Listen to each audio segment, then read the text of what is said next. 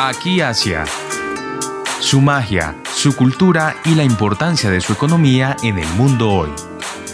Voces y sonidos del continente más extenso y poblado de la Tierra en Aquí Asia.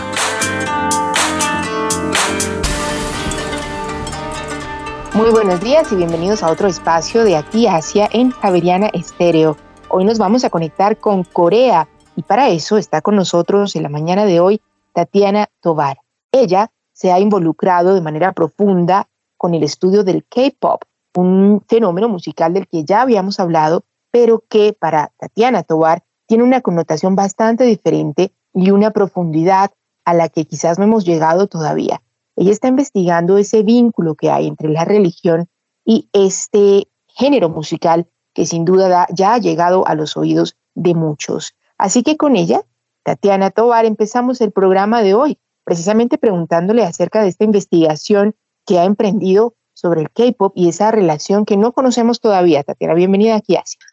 Ah, muchísimas gracias por la invitación, por el espacio para poder hablar de, de, este tema que sé que es muy apasionante para muchas personas, pero espero pues pueda yo transmitirles también la pasión que tengo al respecto. Bueno, pues acerca de la investigación, hace parte de mi proyecto de investigación de tesis eh, en la maestría en la que me encuentro en este momento, es una maestría en comunicación y medios en la Universidad Nacional y eh, busqué darle como un enfoque hacia lo que yo considero que es un espacio investigativo en auge, en crecimiento, que son los estudios sobre Corea o coreanología, como ya se está empezando a conocer en el medio. Es una continuación del proyecto que inicié en el pregrado, que era más enfocado hacia la vida de los extranjeros en Corea del Sur, y me di cuenta que una de las razones por las que ha aumentado la migración hacia esta península y hasta esa parte de la península tiene que ver con eh, ese proyecto nación de exportación de el capital cultural, específicamente el K-pop como, como parte de, un proyecto nacional de desarrollo de la economía hacia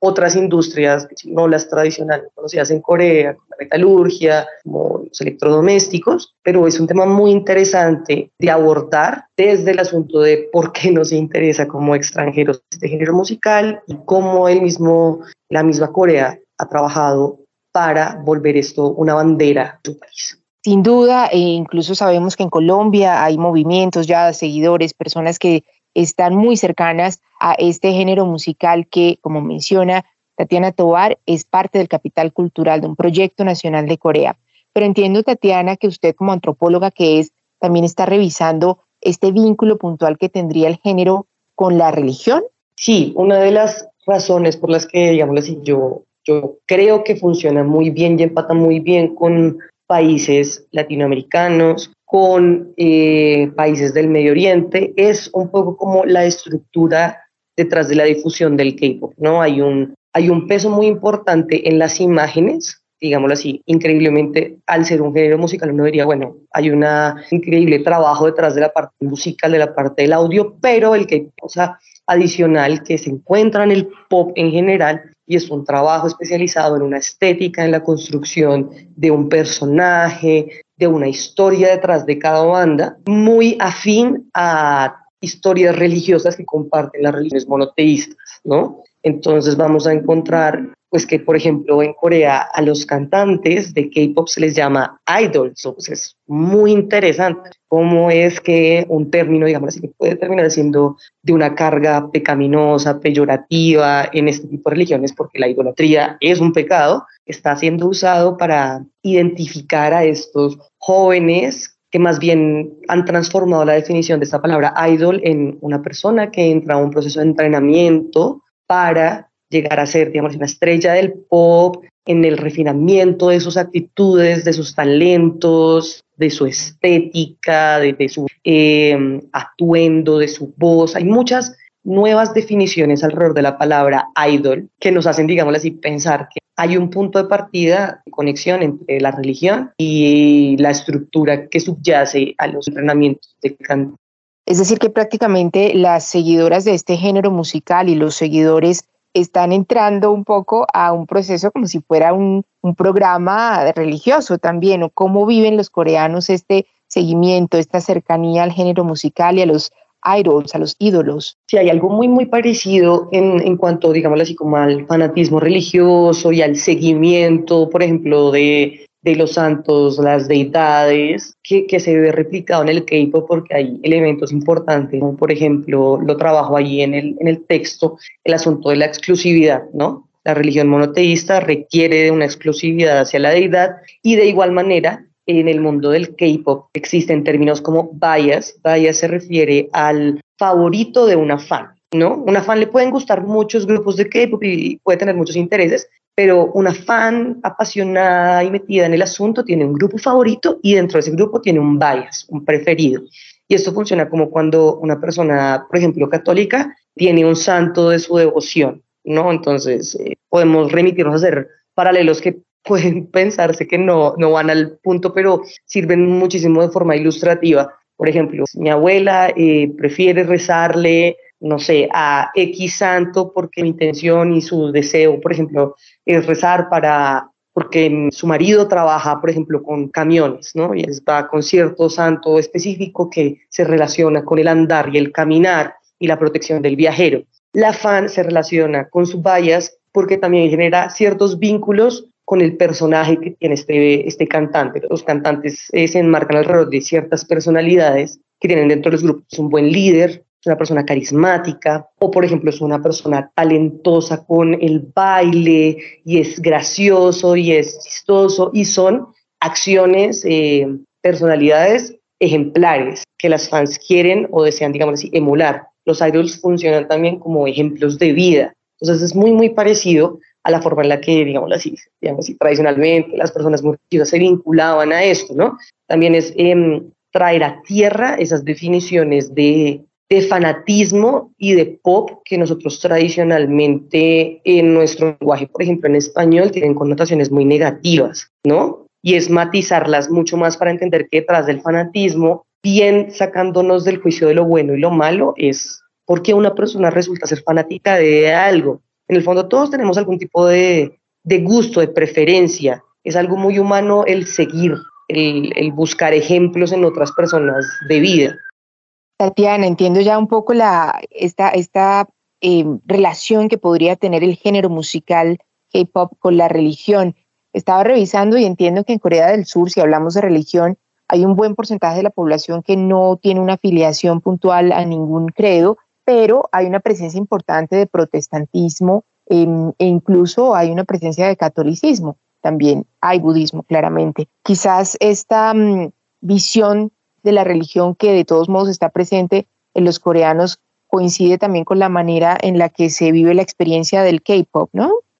Sí, digámoslo así, esa, podríamos decirlo, apertura y variedad religiosa que hay en Corea también así que, digamos así, para ellos las definiciones de, idolatría sean muy diferentes o contrastantes con lo que pueden ser países como, por ejemplo, los países latinoamericanos, que se sabe que son muy religiosos y donde prima mayoritariamente una religión. Entonces, esta variedad también permite pues unas ópticas muy diferentes. Además, en Corea hay una cosa muy bella, a mi punto de vista, digamos así, de forma antropológica, me parece fantástico, y es que las personas, por ejemplo, pueden referenciarse como personas budistas, pero también se acercan a religiones o digamos así prácticas rituales afiliadas al chamanismo o muismo, que es, eh, digamos así, como la religión nativa de Corea. Es más de la relación con los ancestros, de la relación con la naturaleza. Ahí, eh, digámoslo así, se llama chamanismo porque el culto va alrededor de prácticas donde hay una chamana, una mujer chamana o un hombre chamán.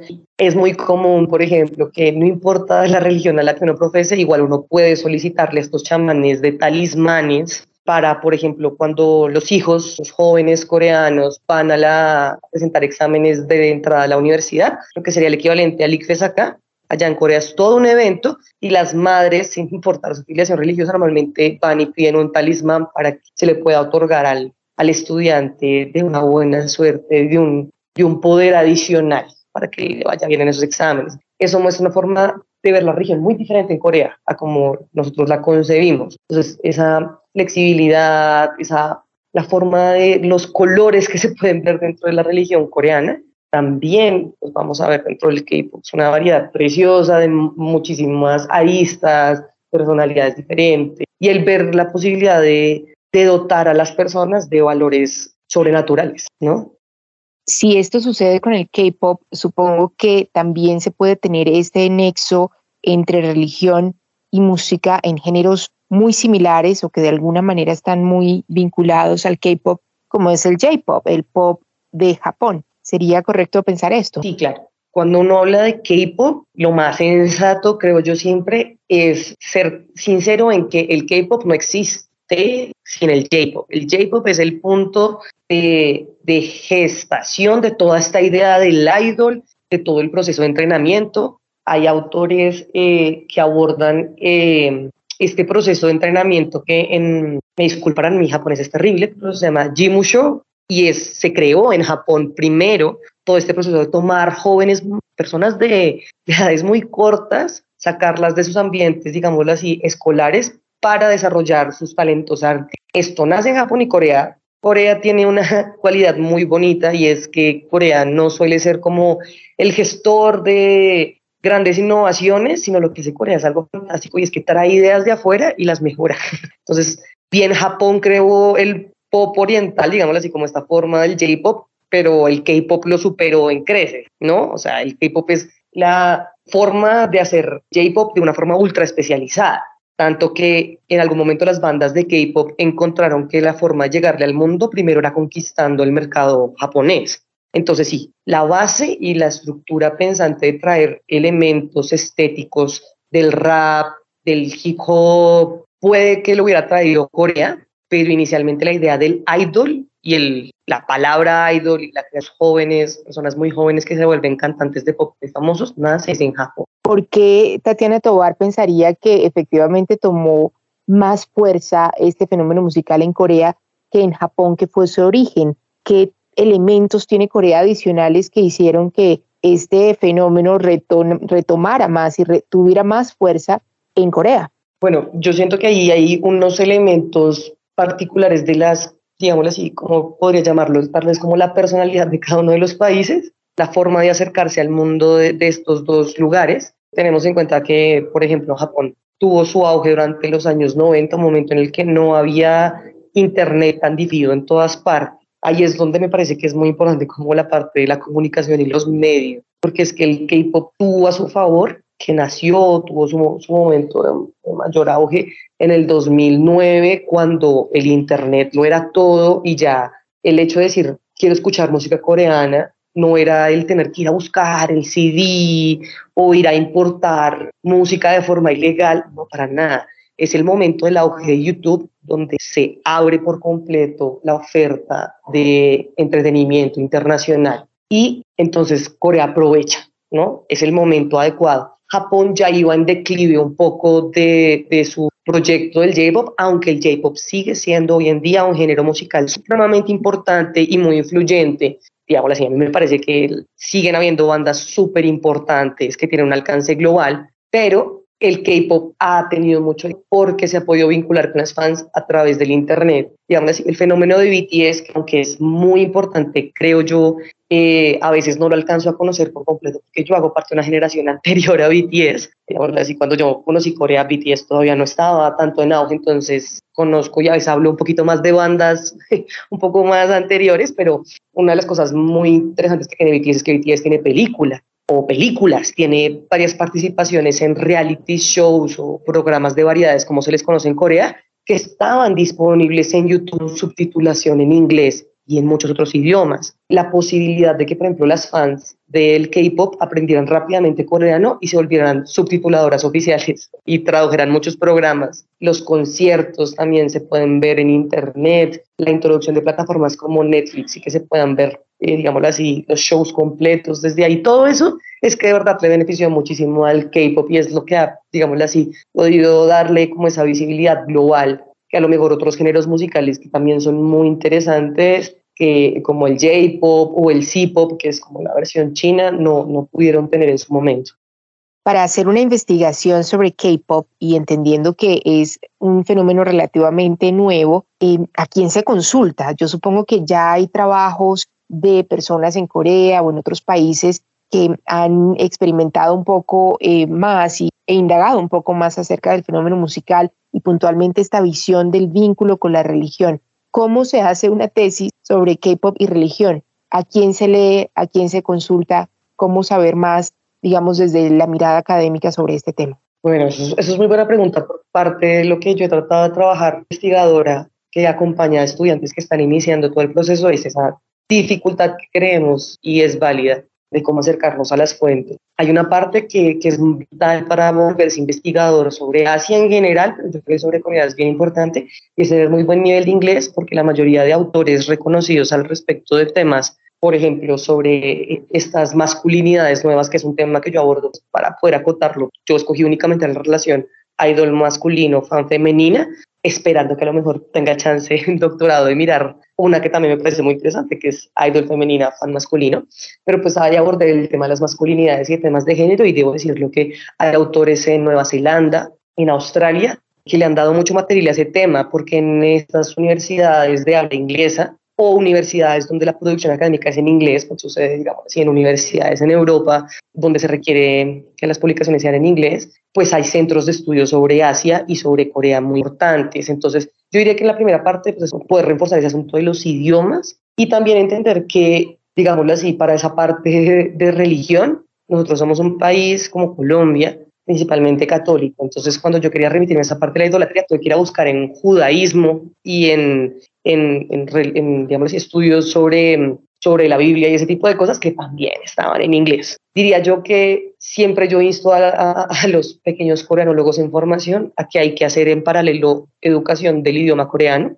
Eh, algo que me, me sirvió mucho es que como yo trato de buscarle la parte sobre el análisis de imagen, sobre teoría del color, es un asunto que me apasiona un montón, esa información solo estaba en coreano. Entonces, como investigador no sabe que le va a tomar más tiempo la traducción de esos documentos, que le va a tomar más tiempo esa lectura, entonces sí es muy bueno irse capacitando así sea en un coreano básico, porque hay muchas fuentes súper interesantes que le van a dar pues, mucho peso al documento y mucho peso a la investigación y al conocimiento de uno, que ojalá uno tuviera el tiempo para poder alcanzarlos y están en coreano, ¿no? O sea, universidades como, como Korea University, como como la Universidad de Corea de extranjeros van a producir documentos, son muy importantes sobre el K-pop. En IHUA también hay temas o docentes que trabajan esos temas, pero están en coreano las tesis, porque en Corea normalmente la producción académica no debe ser en inglés obligatoriamente. Entonces, es eso, arriesgarnos a también saber que internos como investigadores sobre Asia nos va a requerir tener habilidades adicionales, no solo como una buena comprensión de toda una buena escritura vital,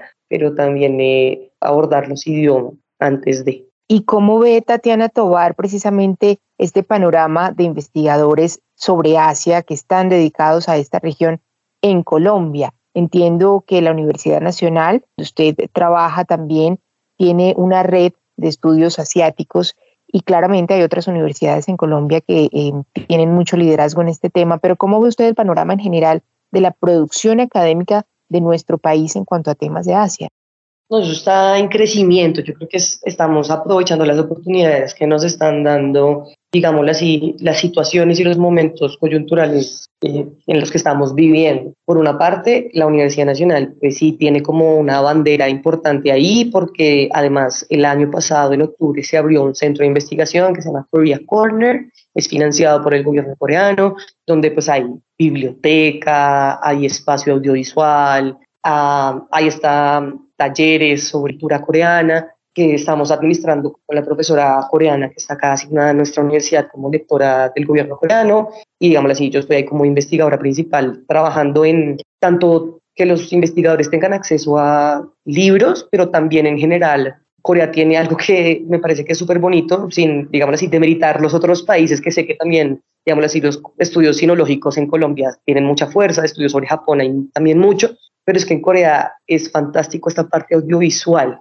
Entonces también yo trato y siento que hay un futuro súper bonito en los estudios sobre lo audiovisual, porque también es una fuente válida es una fuente que a los jóvenes investigadores que están ahorita sacando tesis, hay muchas tesis enfocadas en temas audiovisuales, lo cual nos permite unas fuentes muy diferentes y un acceso a la información a través del Internet, que es que yo quedo sorprendida de la forma en la que investigan los chicos ahora, o sea, todo, todo lo pueden sacar de Internet, es fantástico la cantidad de bases de datos que las universidades tienen en, en sus bibliotecas virtuales y, y, eso hace que uno pueda acceder a muchísima más información, entonces a mí me encanta ver eso. Y lo otro es que acá sí hemos visto una variedad de, temas de investigación. En antropología, nomás acá en el Departamento de Antropología de la Universidad Nacional, han salido tesis sobre deportes, sobre taekwondo, ¿sí? hecho por practicantes de taekwondo y eh, también sobre K-pop y fans, salió sobre eh, literatura, entonces uno se da cuenta, los eh, interesados en investigar sobre Corea no están ubicados única exclusivamente, por ejemplo, en el área de antropología o en el área de historia, que, que siento yo que muchas veces suele pasar con los estudios asiáticos, no, para Corea yo misma he estado acompañada de estudiantes ingenieros, economistas, hay una variedad fantástica eh, de investigadores sobre Corea. Entonces el futuro se ve súper brillante. Estamos teniendo ya cada vez más herramientas eh, como espacios, como bibliotecas. Yo también apoyo acá, pues, digamos, y lidero un club de cine buscando nuevas formas de acercarnos hacia los estudios coreanos, que son súper ricos. Ahí, digámoslo así, el espacio porque hay un hueco en producciones en español académicas sobre Corea del Sur y Corea del Norte y pues lo que es más bien es la invitación a trabajarlos, a que entre todos vayamos siendo comunidad y eso creo que ha sido muy chévere porque el gobierno coreano está muy presto a apoyar eso. Hay que, ante todo, decir, el gobierno coreano es un gobierno que invierte en la educación y en el fomento de su cultura afuera. Tatiana Tobar también tuvo la oportunidad de estudiar, de vivir en Corea, de hacer, entiendo, un intercambio por un periodo considerable, de aprender claramente allí mismo esta realidad del país. Yo quisiera, Tatiana, que nos hablara brevemente sobre esta experiencia que tuvo en Corea y cómo un colombiano esté interesado puede también hacer parte de estos programas de intercambio. Bueno, es fantástico como el trabajo que han hecho las universidades, no únicamente la Universidad Nacional, la Universidad Javeriana, la Universidad de los Andes, la Universidad de Cernado, EAFIT, la Universidad del Norte, o sea, a todo nivel Colombia, hay muchos convenios de intercambio para estudiantes de pregrado y posgrado.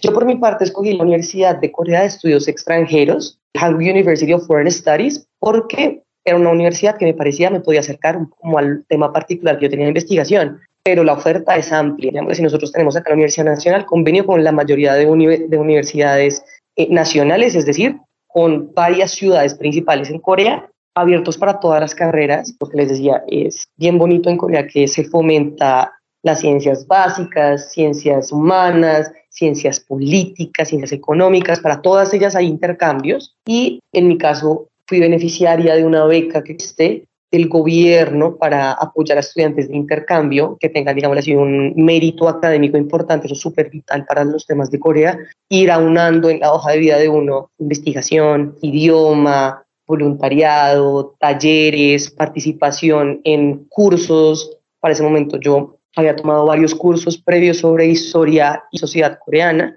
lo cual me permitió estar bastante bien preparada para enfrentar lo que inevitablemente pasa en un intercambio y ese shock cultural entonces, eso también es como algo súper bonito que tenemos acá en Colombia, es que hay mucha oferta para educarse sobre, sobre eso. Yo soy practicante de artes marciales, entonces también venía como con una preparación y un acercamiento hacia que me llevó a decir, ok, yo podría hacer mi intercambio en cualquier lugar del mundo, pero creo que me voy a enfrentar al reto más grande, que sería ir al otro lado completamente del mundo, a vivir esa experiencia con un gobierno que, que, que, es muy generoso, que fue muy bienvenido como colombiana, porque voy a decirlo como colombianos, sí somos muy bienvenidos en Corea, a lo mejor yo que he tenido el chance de viajar a otras partes y a otros continentes, es el lugar donde mejor me han recibido, donde la gente ha sido como, yo no tengo nada que ver con la guerra de Corea, porque a lo mejor pues, no tengo como, como el honor de ser eh, nieta de un veterano o algo por estilo, pero todo el tiempo me hacían énfasis en esa ayuda que hizo Corea durante, eh, Colombia perdón, durante la guerra de Corea, pues me hace sentir bastante orgullosa, debo decirlo, bastante bienvenida.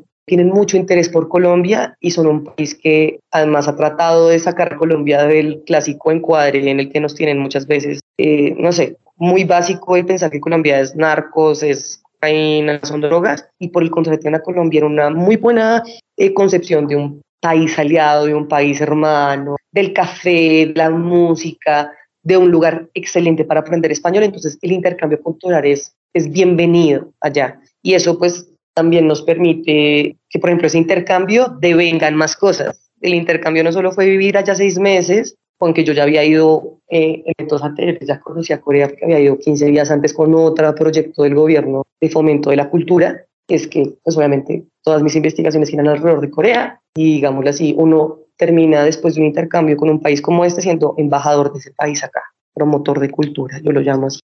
Tatiana Tobar, cuando hablamos de artes marciales y pensamos en Corea, la referencia clara es taekwondo, pero usted es practicante de un arte marcial particular que de hecho no tengo claro cómo se pronuncia. ¿Cómo es, qué es y qué tanto se practica en Colombia?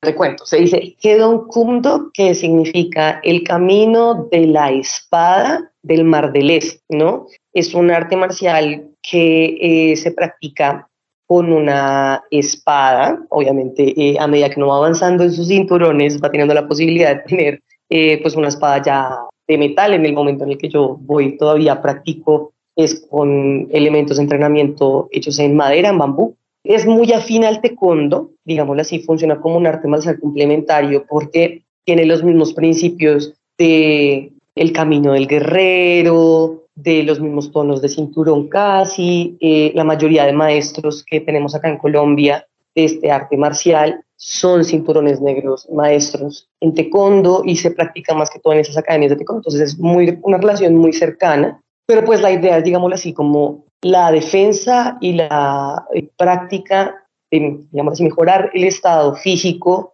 el trabajar en la espiritualidad, el control de la mente a través de la extensión del cuerpo en un arma, en una herramienta, que sería en este caso la espada. Todas las artes marciales trabajan mucho en esa parte del espíritu y de la mente, lo cual a mí me parece muy chévere. Y en este caso es un arte que está creciendo muy rápidamente en Colombia. Cuando yo, yo entré a la academia acá en Bogotá, que es la Academia Terión, eh, del maestro Sergio Arroyo, eh, éramos pocos, éramos, creo que en ese momento éramos menos de 20 practicantes y hoy en día eh, ya la academia ha entrenado maestros en Pereira, en Risaralda, ya tenemos, digamos, un alcance global eh, global eh, nacional, Bucaramanga. Sí sabemos que tenemos academias eh, pares, em, hermanas en México, en Francia, y es un arte marcial que también tiene sus competencias en Corea. Y entonces, digámoslo así, hay una federación mundial de, de Kundo, la cual hacemos parte, así como nos apoya para que esto vaya creciendo acá en Colombia, pues yo les invito que si les interesa, con mucho gusto pueden acercarse a nuestra academia porque es un arte marcial bien diferente en que a mí sé que es muy elegante, es eh, muy artística, porque es que la espada es muy bella, todo el manejo y concepto que hay alrededor de, de eso, del material, del metal, del bambú, de la flexibilidad, es precioso. A mí me ha ayudado muchísimo. Yo la verdad traté de hacer taekwondo y me costó muchísimo se necesitaba de mucha fuerza y flexibilidad. Y acá he podido encontrar un espacio súper bonito, un equipo muy cercano y también de ir poco a poco también uno desarrollando una cercanía con Corea en un ambiente o en una temática muy diferente a lo que es el K-pop, a lo que había sido mi vida del cine y también del trabajo acá con relaciones internacionales. Es otra arista más para acercarse a la cultura coreana de forma sumamente respetuosa, pero también de un crecimiento personal que uno puede llegar a tener a través de ella, que me fascina, que a todos nos sirve mucho poder hacer algo de deporte y pues súper chévere si uno lo hace con lo que le apasiona, con el país que ama. Pues Tatiana Tobar, nos encanta saber que tiene un país que ama, que está en Asia, que se llama Corea y que eh, está a través de su investigación haciendo más eco en Colombia sobre este país. Cerramos siempre en Aquí Asia con algo de música. Le quería preguntar a Tatiana una sugerencia musical de Corea, quizás una canción, un tema que recuerde de esa época en la que vivió en Seúl. Pues yo les iba a recomendar una canción que es del K-pop de la vieja guardia, que se llama Candy en inglés. Eh, y es una canción que a mí me gusta mucho porque tiene una versión de una de las primeras bandas de K-pop que se llama HOT,